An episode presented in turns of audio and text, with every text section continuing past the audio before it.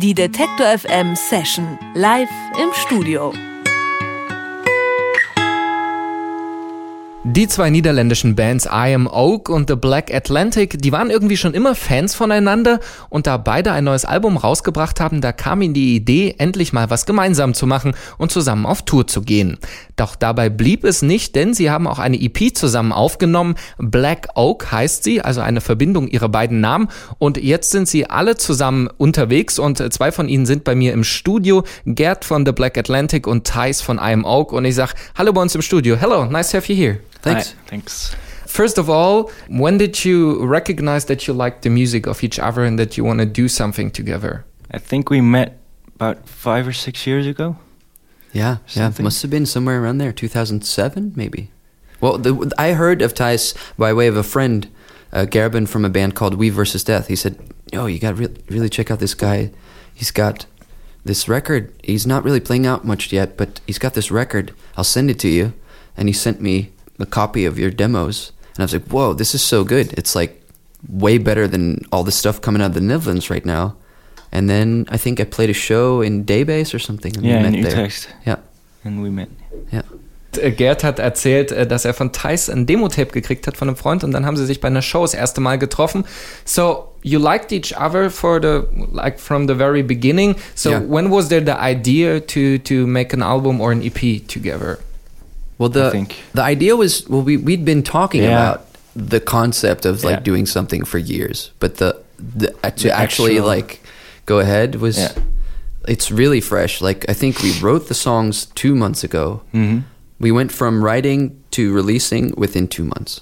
Okay, also die Idee für eine Zusammenarbeit, äh, die ist schon ein paar Jahre alt, aber das ging dann relativ schnell. Sie meinten, vor zwei Monaten haben sie dann angefangen, die Songs zu schreiben und sind sofort äh, zum Produzieren übergegangen. Zwei Monate später ist die EP da. Now we'll of course want to listen to one of your songs. Gerd, you will play the first song because you play separately. Uh, can you just Yeah. tell us uh, something about the song? Um, this is a song called Fracture, and it's uh, the one new uh, solo song that I put on the EP. The lyrics deal, it's like the first time that I wrote kind of like a, I wouldn't say political song, but let's say a socially engaged song, something where I'm like critical of a situation.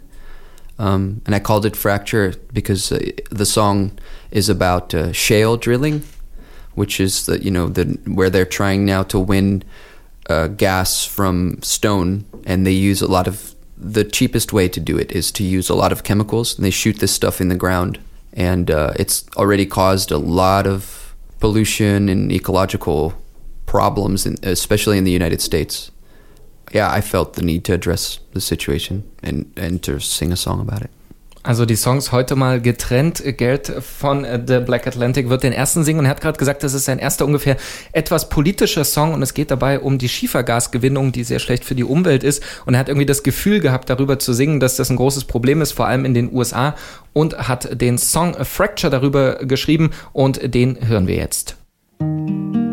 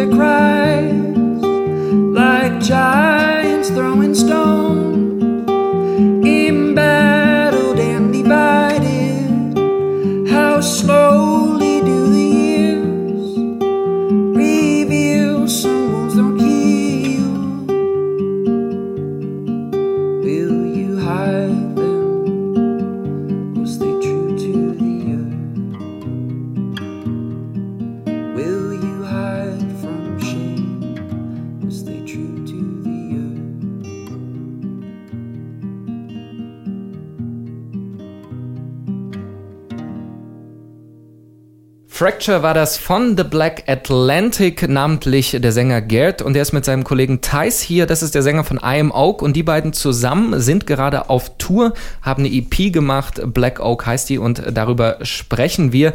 So, you're on tour now in Germany. Is there a difference between touring in Germany and your home country in the Netherlands?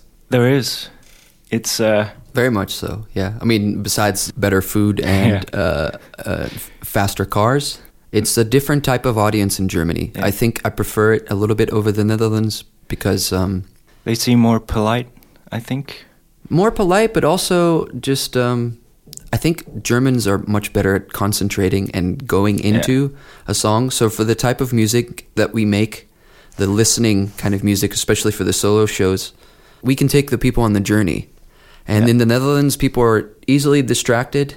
They love to talk, even through your songs. We've been fortunate enough to have a really nice audience in the Netherlands too, who really who can really go on the journey. But on average, I think in general, it's a little bit harder to get their attention. Also erstaunlicherweise waren sich beide einig, äh, dass das Publikum in Deutschland ein bisschen netter und höflicher ist, vor allem, weil sie sich konzentrieren auf die Songs und nicht immer so abgelenkt sind. Wobei natürlich, sie haben danach gesagt, die Holländer, da haben sie auch sehr nette Fans, aber so im Durchschnitt scheinen die Leute ein bisschen mehr zuzuhören, was ihren Songs, wo man zuhören muss, natürlich entgegenkommen. Außerdem äh, gutes Essen und schnelle Autos. Das sagen irgendwie viele über Deutschland. Uh, Geert, uh, 2013 was not a really good year for the Black Atlantic. All the other band members quit after almost five years. What happened there? Also es geht darum, dass nach fünf Jahren seine Band sich fast aufgelöst hat vergangenes Jahr. Well, it was time for a lot of the guys in the band to move on. I had another singer songwriter in the band, Kim Janssen, who uh, in the Black Atlantic acted as my guitar player. So he was, uh, you know, contributing a little bit to the songwriting, but it was mostly he was, you know, just one of the members of the band playing the songs that I was mostly arranging. Although towards the end, um, by like the third or fourth year, we were writing together, but I was always kind of the captain on the ship. And um, he just wanted to focus on his solo stuff. And Simon, uh, my drummer, uh, had been with Kim for a long time and uh, was also playing in his band. So he he went with Kim because uh, he also wanted to try different things. So it was one of those things where, like the beginning of 2013, everybody said, "Okay, we're gonna finish up the shows that we have and the tours, and then we're gonna we're gonna quit in September." Okay, also er hat erzählt, äh, das, was da passiert ist, dass die anderen Bandmitglieder ausgestiegen sind. Das war so ein typischer Fall äh, von, man möchte mal sein eigenes Ding machen und äh, vor allem der Gitarrist, mit dem er dann auch am Ende Songs zusammengeschrieben hat, der wollte was anderes machen, der andere Bandkollege ist mitgegangen, jetzt hat er sich aufgelöst. So, uh, Thais, maybe the question for you, could you imagine that I'm Oak and the Black Atlantic can, you know, unite at some point to one band in the future? I don't know if that would work, but we could function as uh, Geert's backup band. Yeah, it could work. And the, the, I think mainly what what was so nice about the Black Oak collaboration is that there were no expectations. When Thijs writes songs for I Am Oak, he has a very specific idea of what it should sound like. Yeah. And when I write songs for the Black Atlantic, I have a very very specific idea.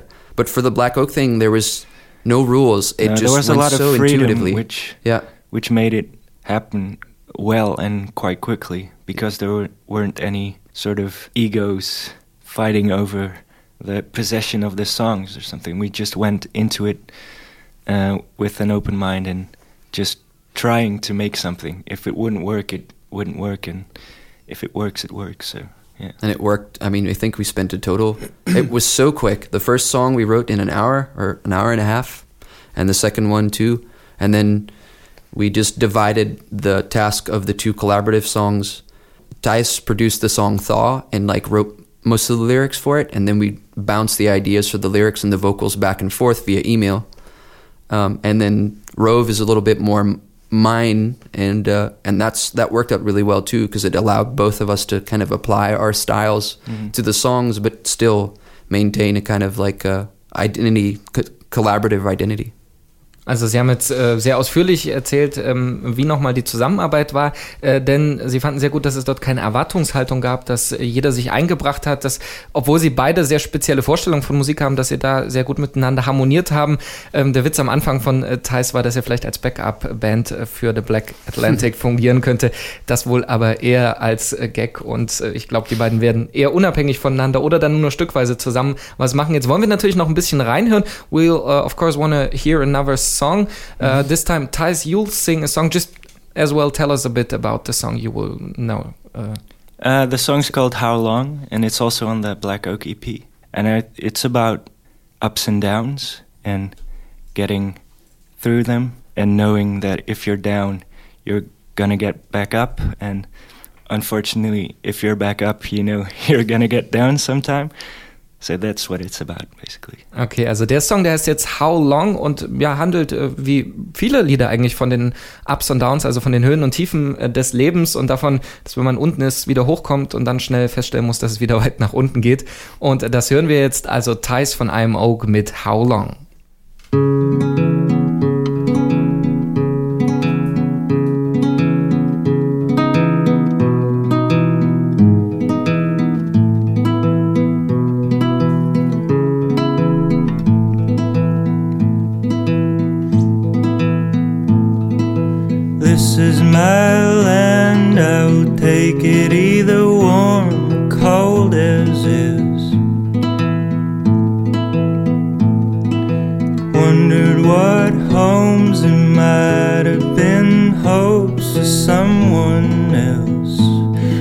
Nothing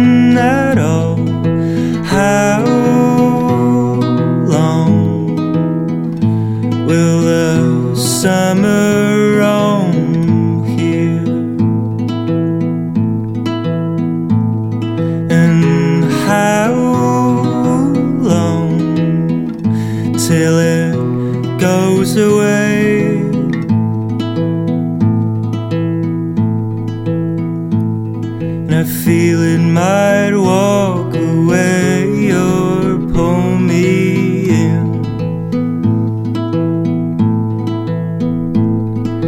This is my world, I'll take it as it folds into new summits. Wait, but how long will the summer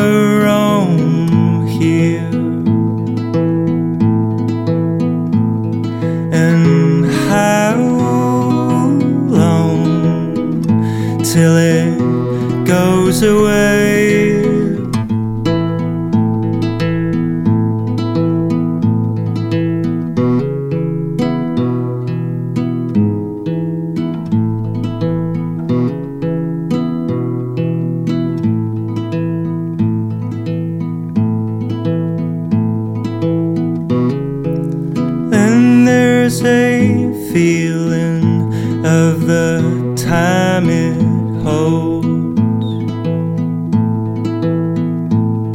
But how long will a summer here? And how long till? nascer.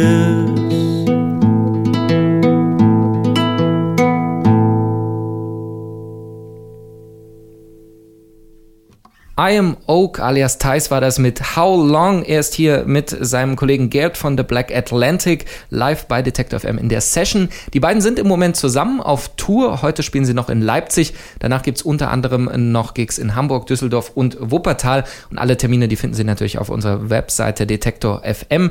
Da gibt's die ganze Session auch nochmal zum Nachhören und auch zum Angucken, denn wir haben mitgefilmt, während die Jungs gesungen haben.